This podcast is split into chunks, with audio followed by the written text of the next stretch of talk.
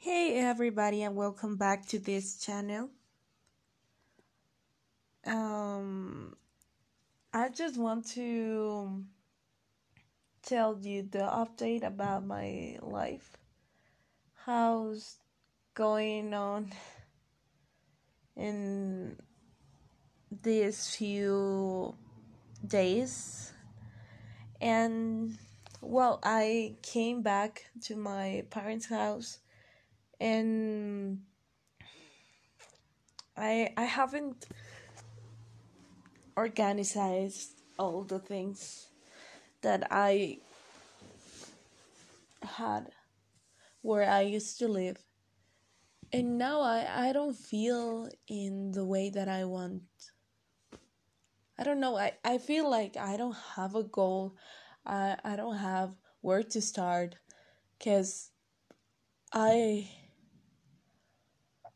I'm the same person.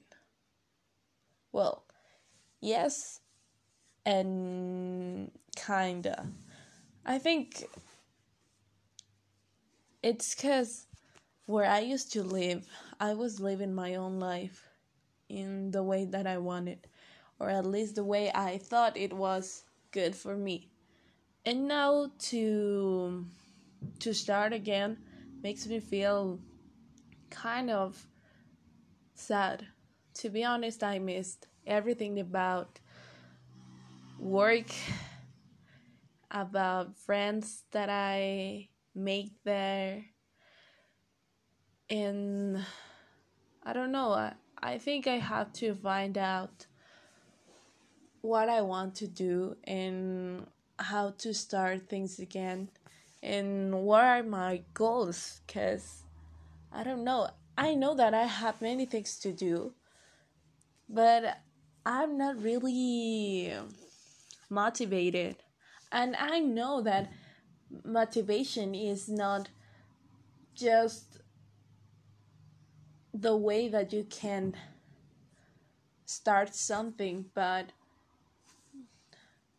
I want to understand how I'm gonna, you know, make my life here. And part of my my life has changed. I don't know. It it seems like i i was more active there because i used to work in a company and now I'm not working and I feel like I'm not doing anything that it's worth it. Uh, I don't feel useful, you know. I used to feel like I I was the support of some team and I could help them in the way that I could but now I feel like uh, I'm not doing anything to help others. And there's so many things on my mind. And I just want to clarify those things. Now I I have a mess. To be honest, I have a mess uh, in my room, in my mind. And I don't know, it's almost the last part of 2022. This year has been challenging, but at the same time has been really good for me to understand who I am, what I want, the way that I do the things. It's probably not the the same way that I want, but I'm gonna I'm gonna work on it. And thanks everybody to listen to this podcast. This will help me to understand or clarify my thoughts and probably you you won't know don't know what I'm talking about but thank you so much. This is like a diary podcast. Well, it's not a diary, but when I feel like I had to say something, this is the way that I can say those things. So, if you are